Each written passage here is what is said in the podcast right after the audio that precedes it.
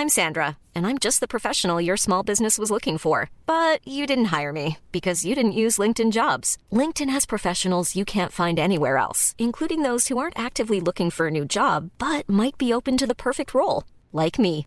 In a given month, over 70% of LinkedIn users don't visit other leading job sites. So if you're not looking on LinkedIn, you'll miss out on great candidates like Sandra. Start hiring professionals like a professional. Post your free job on linkedin.com/people today. Everyone knows therapy is great for solving problems, but getting therapy has its own problems too, like finding the right therapist, fitting into their schedule, and of course, the cost. Well, BetterHelp can solve those problems. It's totally online and built around your schedule. It's surprisingly affordable too. Connect with a credentialed therapist by phone, video, or online chat, all from the comfort of your home. Visit betterhelp.com to learn more and save 10% on your first month. That's BetterHelp, H E L P.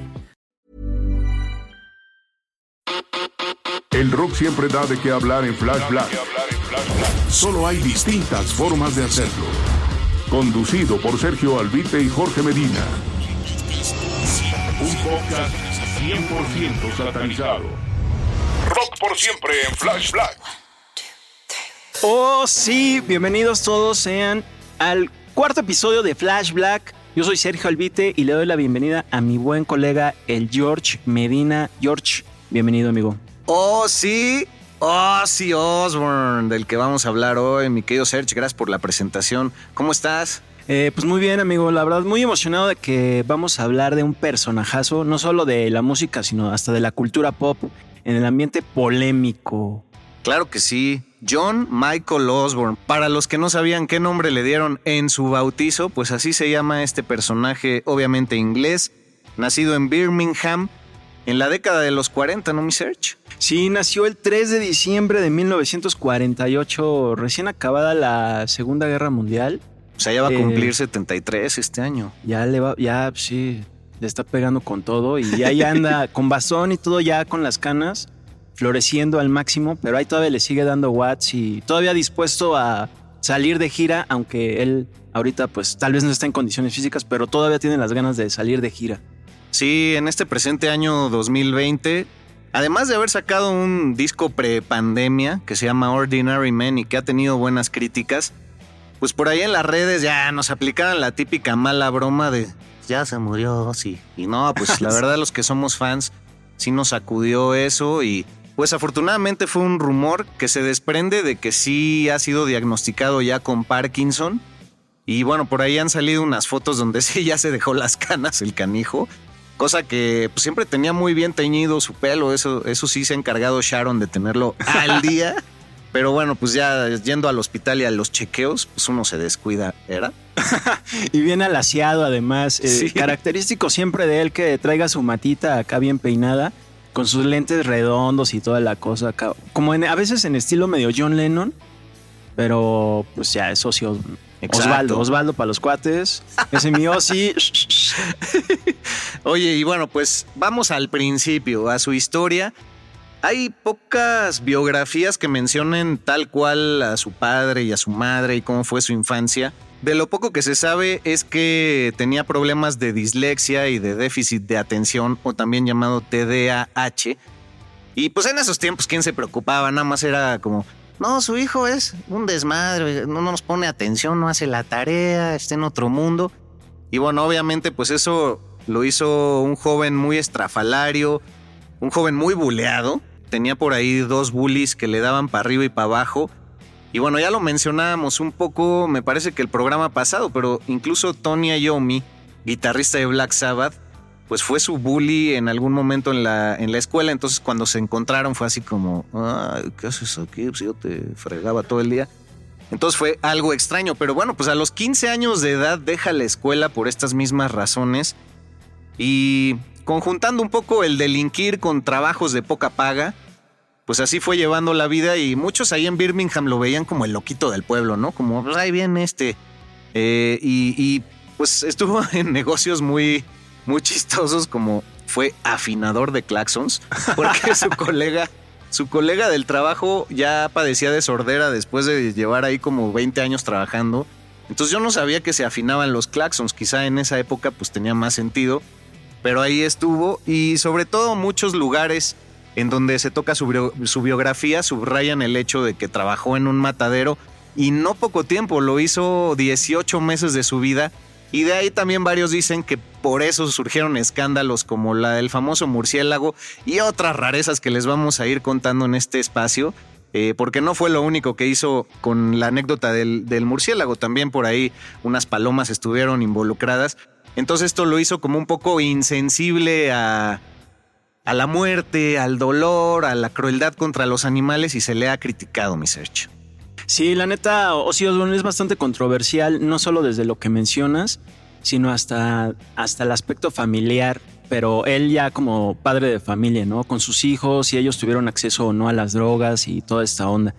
Eh, ahorita que también mencionaste lo de sus inicios, mmm, cabe señalar que el buen Ozzy también le entró a, al robo de contenedores de gas que para pues, subsistir, porque eso los vendía en el mercado negro y pues ya ahí de, de sacaba una lana, ¿no? Porque sus papás tenían, tenían seis hijos, él fue el cuarto de los seis y pues sus papás, eh, sus sueldos pues eran muy bajos y pues decían, no, pues ¿cómo le hacemos, no? Y aún así con todo eso, con todo eso le daban este, la, pues una buena vida o lo necesario que necesitaban toda la familia para seguir existiendo. A Ozzy le pusieron eh, en la universidad ese nombre por costumbre todos sus amigos. Eh, también entró a eso de, de ser plomero.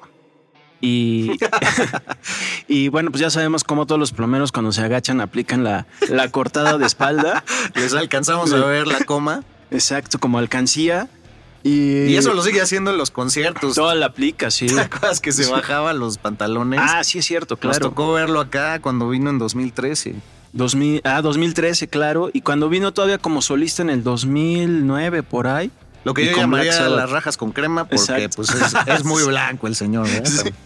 eh, eh, también este, estuvo en el bote, lo entambaron. Ah, sí. Estuvo seis semanas y por, por eso mismo de cuando trabajaba de robando gas, contenedores de gas, lo entambaron y sus papás dijeron, no, pues sí, como que tiene que aprender la lección. Así como a uno lo entamban por, por el torito, en el torito por el alcoholímetro, así, no, pues ahora te quedas. Y ahí fue donde, donde se tatuó en prisión este, su clásico tatuaje en los nudillos de, de las manos Ozzy. Con su apodo. Exacto. Que para los que no sepan, pues es O-Z-Z-Y, ¿verdad? Exacto. Aunque deben de ser muy distraídos para no saberlo. Pero, pues sí, eh, justamente su papá le aplicó la de, ¿sabes qué? Déjamelo ahí. Este, a ver si ya aprende este chama puros dolores de cabeza. claro, todo eso con acento inglés, pero... Exacto. Pero pues... O en inglés también. O en inglés. En inglés. A ver, ríbate en inglés, ríbate en inglés, amigo. ¿Hablas o hablas? hey, you fucking Miss sí, No dije nada. Bueno, eh, ahora, ¿hacia dónde saltamos? Ya cuando empieza en el mundo de la música, porque ahí, pues hay mucho que hacerle. Yo no sé si el ser afinador de claxons le dio su clásico tono metalero, que es un color de voz y una proyección muy particular. No es un hombre con una voz privilegiada, pero sí con un tono de voz muy particular que ha sido muy copiado a lo largo de la historia, ¿no? Entonces, no sé si no sé si quiso alcanzar esos tonos como de porque le llega por ahí. Obviamente no cante bien porque pues pues es que él no canta bien, de hecho. Pero qué personalidad, Ajá. la verdad. Sí, creo que la, la voz es la, el tono de voz, el color es lo que lo ha hecho singular y aunque sí ha habido bastantes imitadores, este, identificas luego, luego que quieren ser como Ozzy Osbourne, porque él no, no llega como Rob Halford de Judas Priest o Ronnie James Dio, todas esas zonas, no tiene esa calidad de voz y uh -huh. también esa preparación tan profesional. Claro, ese alcance. Eh, pero lo que ha hecho, lo ha hecho bien. Eh, pues hay que hablar también de que era muy fan de los Beatles, como también muchos eh, de los músicos que estaban con él en Black Sabbath, y de ahí fue que le nació el gusanito por, pues hay que entrarle a esto del rock, ¿no? A ver qué pasa. Formó una banda que se llamaba Black Panthers, Ajá. que este, tocaban covers, pero como que ya no jaló nada y ya después ya empezó ahí con esa onda de, pues de Tony Iommi, que dice Butler, que Bill Ward, y pues a ver qué hacemos, ¿no? A ver, hay que juntarnos así unos pipazos, unos fumes, unas chelas y pum. Y sí, ya platicábamos en el programa anterior del Stoner Rock un poco la historia de Black Sabbath, que de ahí se, se desenvuelve mucho de ese género. Y decíamos que él en una tienda de discos eh, de ahí de la zona, pues pone un, una hoja, un anuncio A partir de ahí, Geezer Butler es que lo, lo contacta. Después llama a Tony Iommi y a Bill Ward. Todo esto hablando muy por encimita. Ahí es cuando Tony Iommi se da cuenta eh, que pues lo buleaba, ya lo conocía por eso, porque Tony Iommi es unos meses mayor que, que Ozzy. Y pues ya que hablabas de los Beatles, está curioso mencionar que Black Sabbath es otra de esas bandas, como los Beatles mismos, que tocaron mucho tiempo en Hamburgo, en Alemania, antes de ser famosos en su propia tierra. Y tocaron de hecho en el mismo bar llamado The Star Club en Hamburgo por mucho tiempo. Bueno, de hecho hay muchas fotos que pudimos rescatar y en las redes las van a poder checar. Nunca olviden checar nuestra descripción del programa y ver ahí el playlist, meterse a nuestras redes arroba flashblackpod y arroba flashblackpodcast en Facebook para ver todas estas joyas visuales de carteles de conciertos y fotos históricas que tratamos de compartirles a todos ustedes. Pero la verdad, ellos vivían detrás del escenario de este club porque estaban rotísimos. Si algo puede definir a Black Sabbath en ese tiempo es que estaban rotos. Ya lo mencionamos también en el programa pasado. Pues la cartera no es algo que se distingue en Birmingham.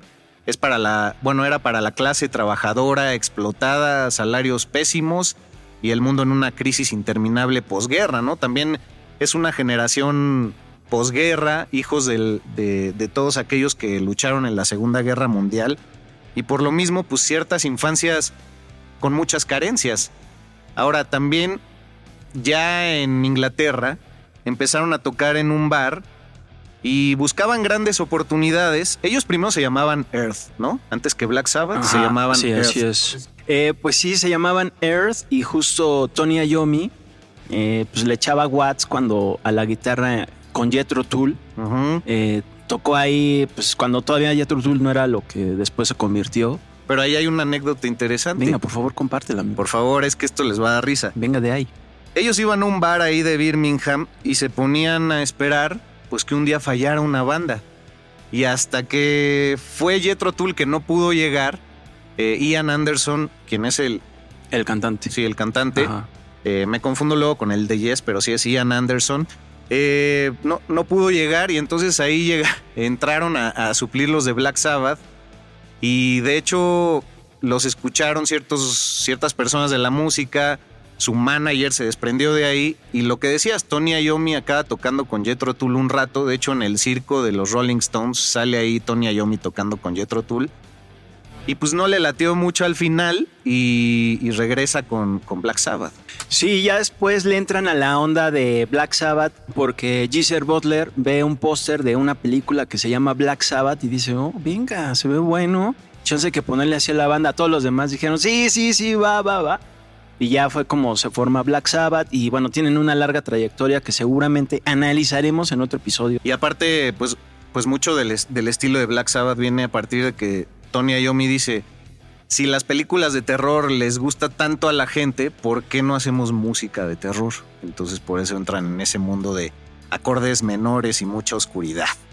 Sí, de hecho en el documental, en la serie documental que se llama Metal Evolution, que si tienen Prime Video ahí la pueden ver completa, este, explican un poco de dónde sale este sonido como tenebroso y oscuro de, de Black Sabbath, que es lo que Geezer Butler empieza a hacer es tocar eh, una, una composición, si no me equivoco, de Beethoven, y de, ahí es donde comienza todo este sonido eh, diabólico y todo eso, que ya después prolifera en, en muchos discos de la banda, ¿no? Claro, hay que, que hacer un pequeño paréntesis ahí y decir que la música evolucionó mucho en los coros de iglesia, ¿no? De ahí surgieron las pentatónicas y demás. Y el tritono, que podemos ubicar como el inicio de los Simpsons, por ejemplo, el tan, tan, tan, y mucho tiempo estuvo subrayado por ser satánico. Se decía que ese tono era de Satán. Entonces también de ahí Ah, se agarra claro. mucho Black Sabbath. Por cierto, el- en la película la de Batman Begins, el acceso a la Baticueva es con, eh, tocando esas tonalidades en el piano. ¿Ah, sí? Sí, un dato bastante curioso y ñoño, pero venga de ahí. pues aquí ya, por eso traemos gafas el día de hoy. Y hablamos un poco más nasales. Pero bueno, siguiendo en esta historia, pues Ozzy con Black Sabbath eh, empiezan con el pie derecho. Quizá porque Ozzy era un poco estrafalario y bastante loco. Pues eso resultó en presentaciones en vivo muy llamativas y que la gente pues creara un vínculo fácilmente con esta banda inglesa, ¿no? Y también, pues bueno, son algunos discos los que hacen en su primera etapa, y, pero ya para el último, que es el Never Say, Never Say Die, ya no lo aguantaban y ahí es cuando ya le dan la patada en el trasero. ¿no? Sí, sí, ahora que los cuentos son siete, los que hacen con él en esa primera etapa y en el 79 cuando es cuando ya Tony Yomi le dice, ¿sabes qué? Ya vete. Y ya lo corre porque ya estaba harto de, pues, de que este güey se estuviera drogando al máximo, emborrachando así supremamente todos los días o llegando súper crudo. Y tú y yo sabemos lo que es llegar crudos. Y pues seguramente ahí no tenían chilaquiles chidos. Entonces. no, la comida inglesa es espantosa. Exacto. Pues no, ahí cómo te la curas. Con frijoles dulces, dime tú, por favor. Una birria. y entonces, pues siempre llegaba así, es cuando ya lo corren, se hartan de él y es cuando Ozzy cae en una depresión tan profunda porque pues era su vida Black Sabbath. Eh, deja la banda y este, se dedica ya a destruirse, o sea, a beber, a drogarse y realmente lo que ya buscaba era pues morir.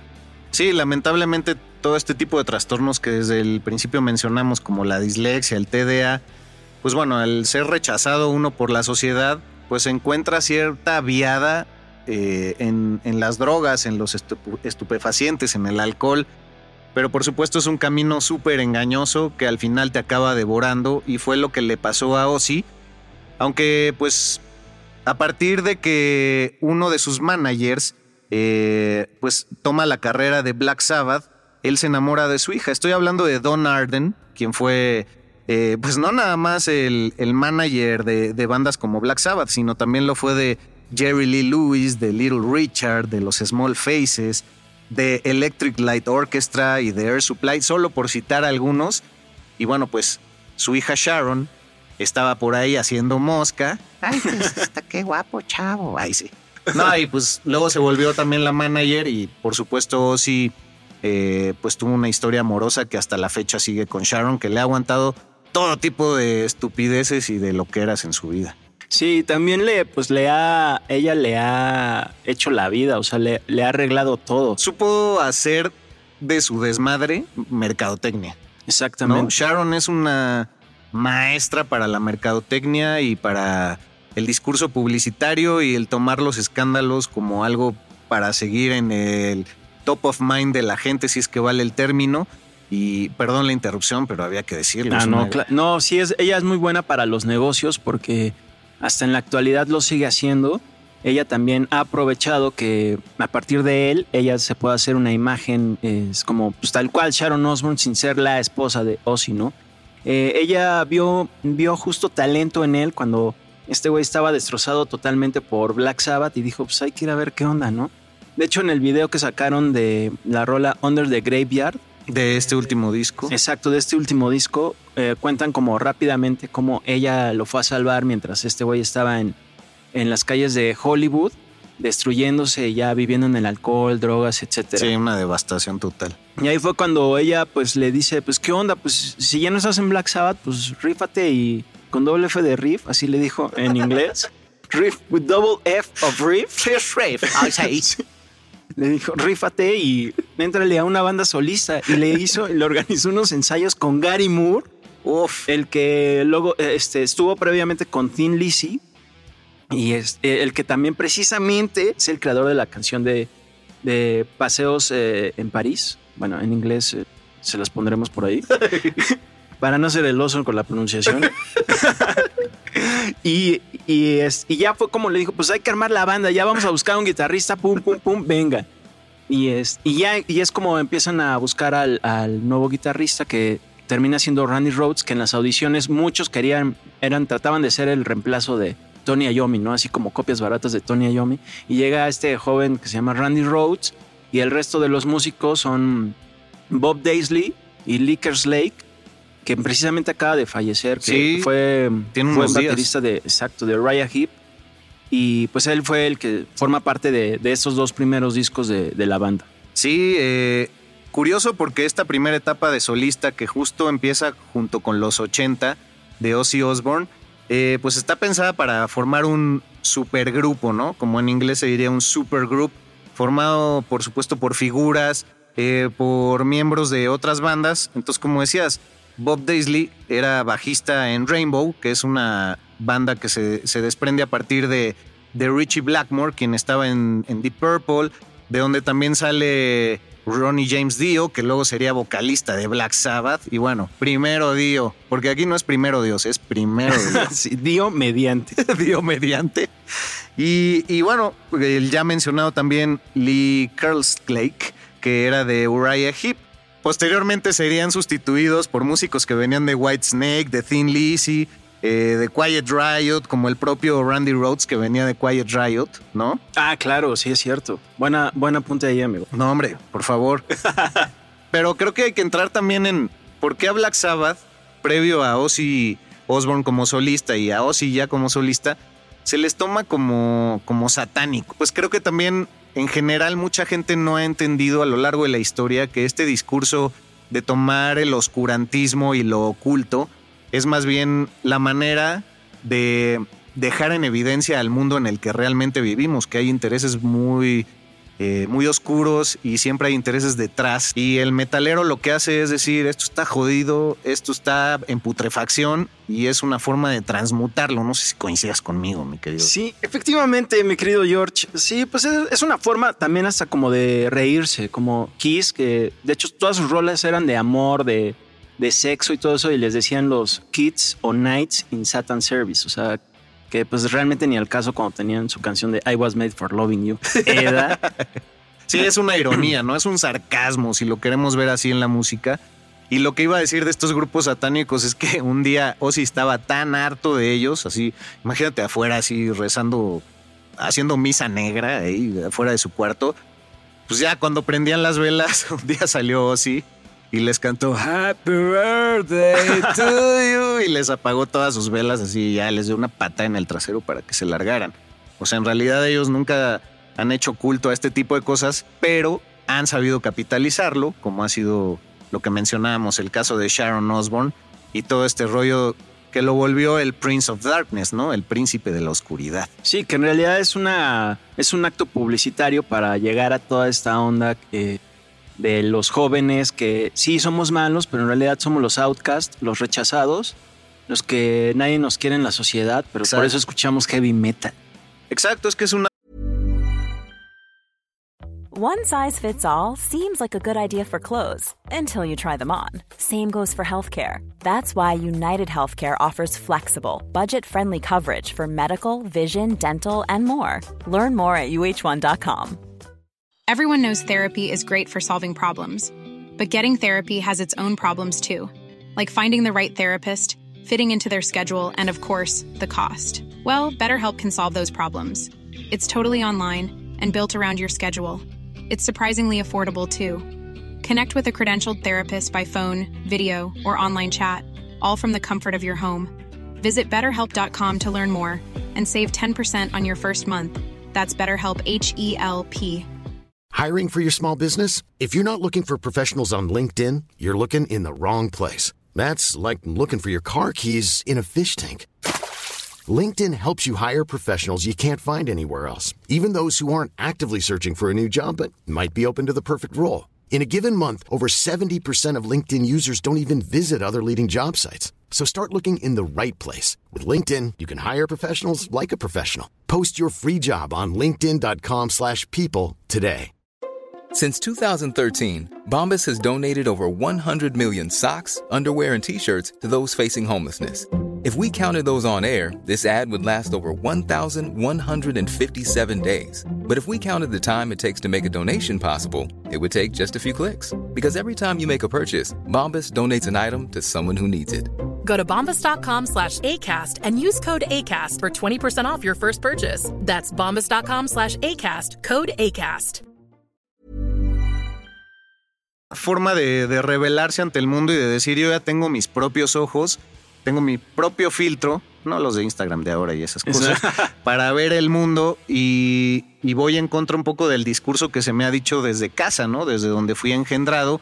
Y por eso, pues tantas tonterías que han pasado alrededor de la historia, de quemar discos y de decir que tal persona no es cristiana, que no sé, cuando John Lennon dijo que eran más, incluso más populares que Jesucristo y así, pues de ahí se han agarrado muchas congregaciones religiosas para satanizar, si es que vale el término, a todo este tipo de agrupaciones. Ahora sí, volviendo año 1981, primer disco con esta super banda de Ozzy Osbourne. Se hacen llamar Blizzard of Oz, que eh, ese iba, así se llama el disco, pero era estaba pensado para que fuera el nombre de la banda y no Ozzy Osbourne como solista. Y Sharon Osbourne eh, junta a todos estos músicos en, en, unos estudios en Gales, si no me equivoco, en una cabaña, los mete ahí un chorro de tiempo. Dice, no, pues ahora sí, métanle watts y grábense dos discos de una vez para acá, de una, aprovechar la lana del estudio y todo eso. Y graban ese de Blizzard of Oz. Y luego Diary of a Madman, que sale hasta el próximo año. Pero lo que hacen en Blizzard of Oz son grandes rolas que son mis favoritas de Ozzy, como es Crazy Train, Suicide Solution, I Don't Know. Ay, Mr. Crowley. Mr. Crowley. Sí, es cierto, esa es muy buena. Y pues hasta ahí me acuerdo. Ahora, pues Randy Rhodes es un guitarrista que, que marca la vida del señor Ozzy Osbourne, de John Michael Osbourne. Y que bueno, en un principio, pues Randy Rhodes declaró que decía, bueno, pues para la papa, pues sí está mejor que me haya quedado, porque hizo una audición para quedar como guitarrista, en donde ni siquiera salió del otro lado del estudio Ozzy para saludarlo, nada más le dijo, hey, mate, you're in. Así como estás dentro, ya tus solos son magníficos, tu estilo es único. Y era el ingrediente que necesitaba. Y ya después fue en un hotel que ya se conocieron personalmente. Acabaron siendo muy cercanos pero el abuso del alcohol y las drogas también era algo que Randy Rhodes eh, pues no aplaudía en demasía.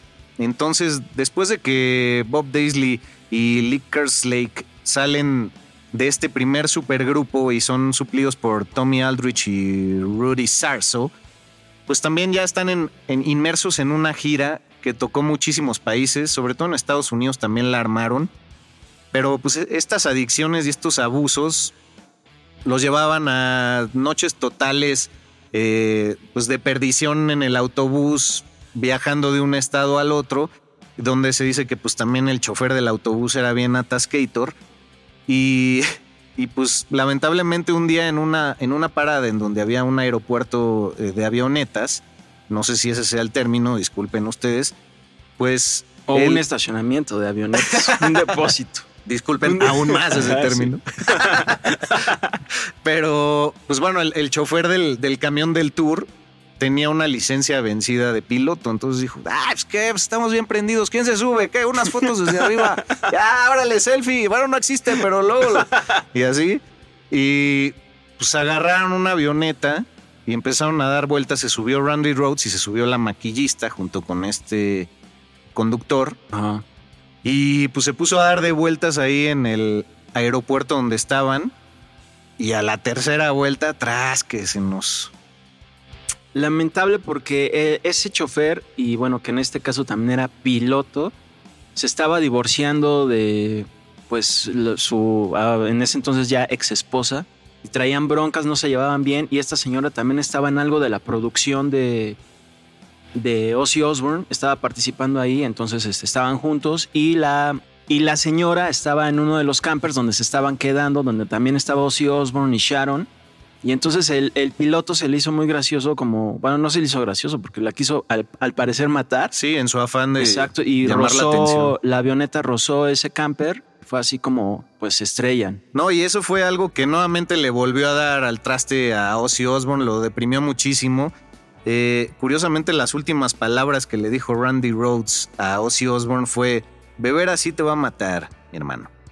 Entonces, pues imagínense cómo se las ponía para que, pues dentro del desmadre y todo de un tour, pues ya uno de, los miembros de la banda, tío, pues ya, ya bájale. O sea, ya, ya te tenemos que aguantar mucho, mi search. Ah, no, no es y este, y bueno, pues así entra nuevamente en esta espiral, en este abismo sin fondo y nuevamente es Sharon la que, la que lo rescata, pero siempre fueron como intentos aislados por rescatarlo y por tenerlo bien un rato, porque en realidad Ozzy alcanza la sobriedad total hasta el año 2006 junto con su reality show. Sí, ese de The Osbournes. Y años después vuelve a recaer en, en esta adicción. En esa época, bueno, Blizzard of Oz tuvo muy buenas críticas y todo. Yo, yo la verdad, pues yo, yo nací en el 80 y ese disco es del 80. Y entonces este año cumplimos él y yo 40 años, entonces felicidades. Sí, sacaron una edición deluxe, ¿no? Sí, y hace poquito, así, poquitos días, es cuando eh, cumplió 40 años eh, el, El disco, disco. salió el 20 de, de septiembre. Ajá. Eh, Entonces, eh, eh, y salió con, y ahorita en esta reedición que salió, hay algunos demos y versiones raras de las canciones originales y todo eso. Eh, ¿Alguna canción favorita de ese disco, mi George? Pues yo creo que Crazy Train sí fue la que me marcó. Digo, es la más multicitada, pero pues uno lo que, lo que escucha son los sencillos. También era difícil conseguir aquí los álbumes, sobre todo baratos, porque ya ves que ibas a Mix Up y así veías, ¿qué? B48. Ah, sí. ah, hijo, 430, no manches. La versión importada. sí, es cierto. ¿Ves? Creo que B61 era la más hable. Sí. así como- Entonces, bueno, pues para todos los millennials, averigüen de qué estamos hablando, pero seguro varios Exacto. de ustedes allá afuera sí nos entendieron. 48. Tenían su tabulador ahí de precios en Mixup. Y entonces, pues ya como.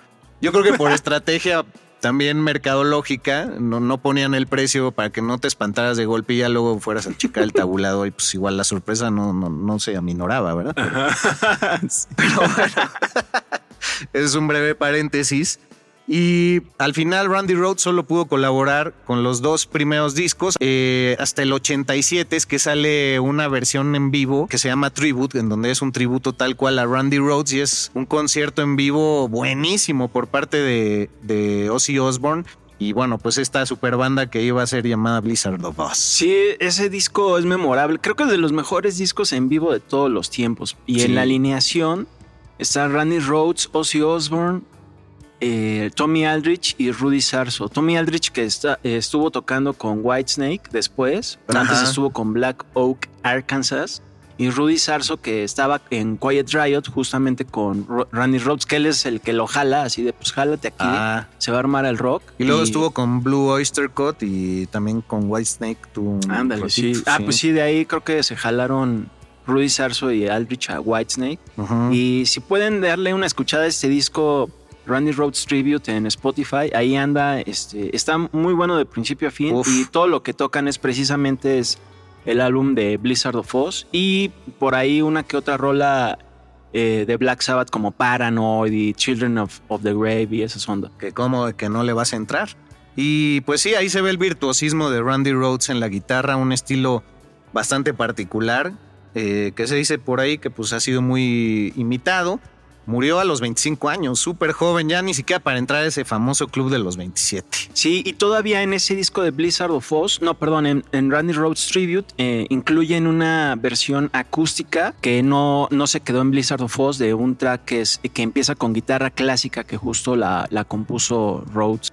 El ADN del rock está en Flash Black. Y volviendo a las anécdotas de la nota roja, eh, pues esa época post Randy Rhoads fue tan de abusos para Ozzy Osbourne que por ahí Sharon en algún momento declaró que un día la quiso ahorcar, que por suerte había testigos. Declaró también que un día estaba tan hasta la madre de cocaína y de alcohol que estaba como loco destruyendo una habitación en su casa, creo que en Los Ángeles ya vivían, y tuvo que llamarle a un amigo en común para que fuera a hablar con Ozzy y que ya no fuera ella la intermediaria, porque pues también ya se ponía muy violento en contra de ella, pero en ese momento ella decidió arrebatarle su, su bolsita de polvos mágicos y ahí en, en el estira y afloja, pues que se rompe la, la bolsita y ahí ven a Ozzy aspirando de- del pasto del patio pues toda la cocaína que podía. Y no solo eso, sus perros también llegaron y dicen que de ahí casi se les muere uno de ellos que se pusieron a aspirar todo el polvo blanco del pasto. Eso no lo sabía, amigo. No, está muy No, buena, venga, ¿no? muy buena esa. Flash Black. Ahora, sigamos con la discografía. Por favor, sé mi invitado. Pues en el 83, ya luego de toda esa tragedia, pues como que Ozzy dice, pues ya hay que retomar, pues venga, ¿no? A darle watts sin piedad. Y saca Bark at the Moon, que eh, en lo personal no es de mis favoritos, creo que tiene algunas buenas rolas, pero ahí se agarra, no literalmente, pero a un muy buen guitarrista que se llama Jake Lee.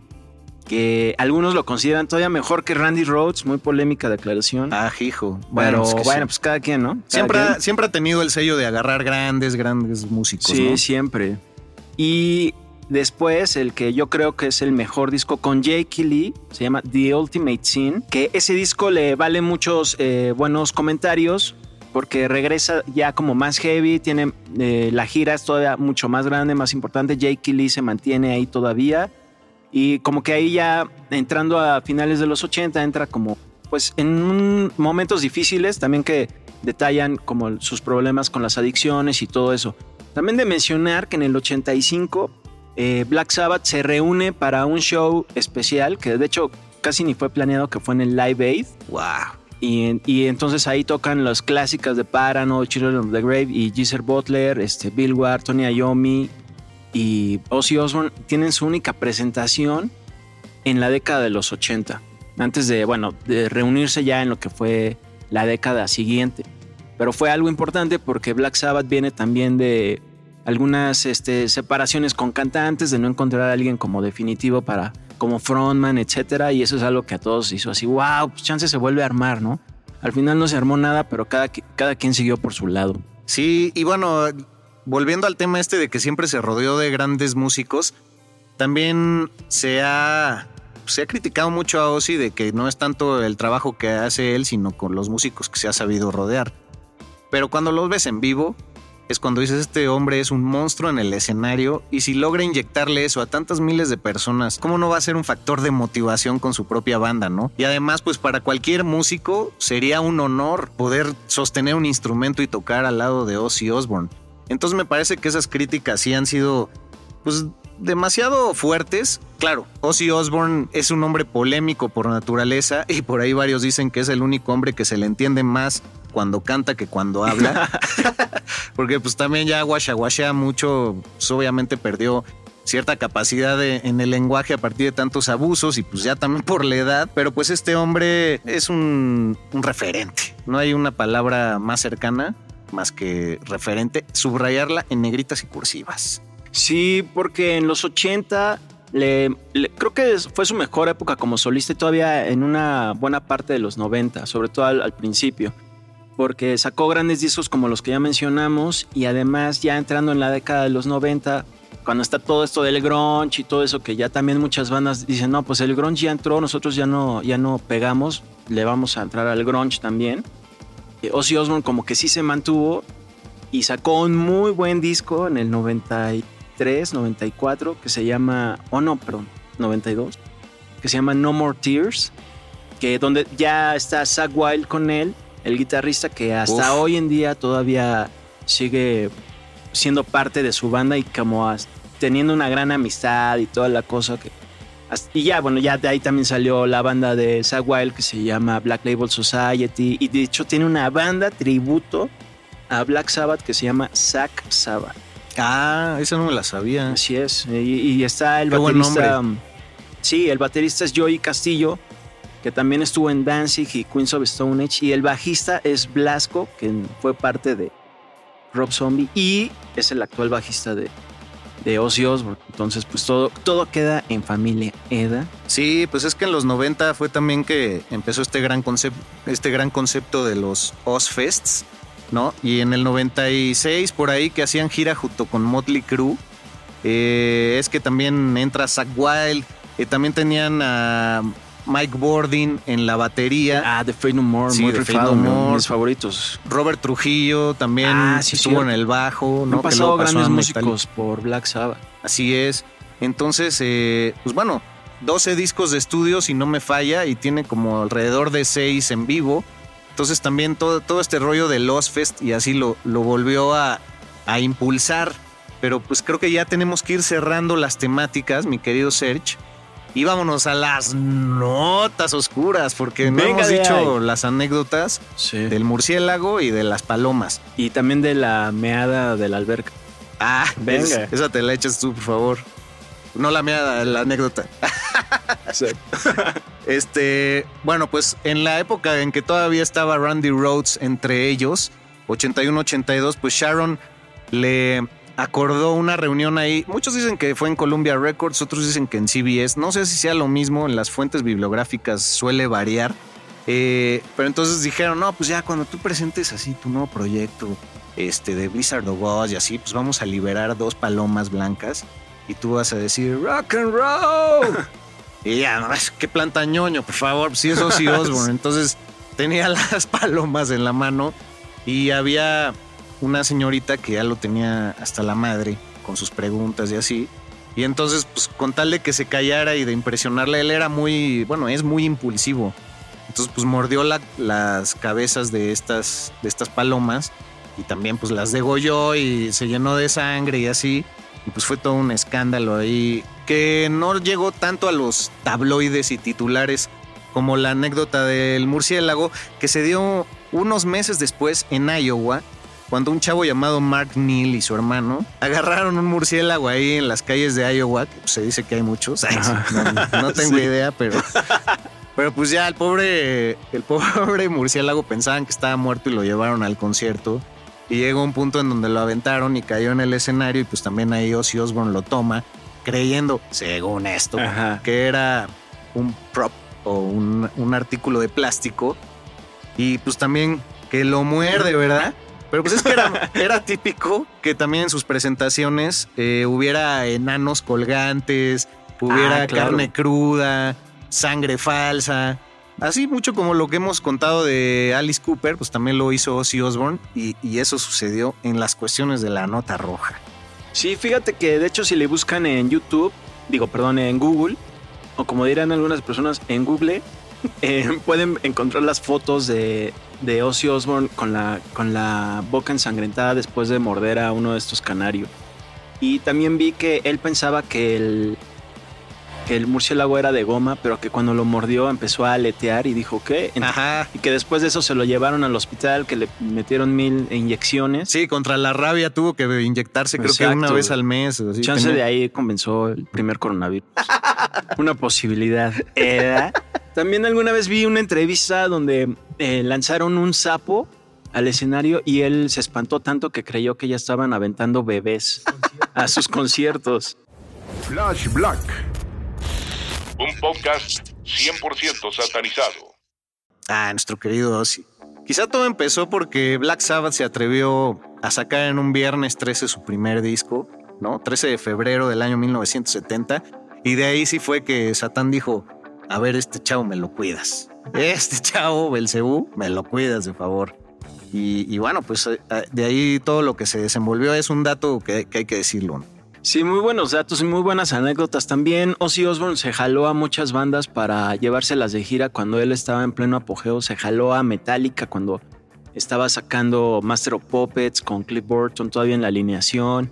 También se jaló a Motley Crue, hicieron una gira muy importante y de ahí es de donde viene la siguiente anécdota, que es muy interesante porque pues Motley Crue era, vivía también así al máximo con las adicciones, Ozzy Osbourne estaba con todo y en una en un día en un hotel mientras eh, estaban esperando a que pues, fuera de noche para ya irse a tocar, los miembros de Motley Crue están en la alberca, llega Ozzy Osbourne así, pues ya obviamente todo todo borrachales y así y entonces se mea hacia afuera de la alberca y empieza él a lamer su, su propia orina y todo así. Ah. ¡ah! Y de hecho eso lo está no solo en, el libro de autobiográfico de Motley Crue, sino también en la película The Dirt, que es el de mismo nombre que este libro, que lo pueden encontrar en Netflix, claro que sí. O sea que Ozzy Osbourne fue el creador de la orinoterapia.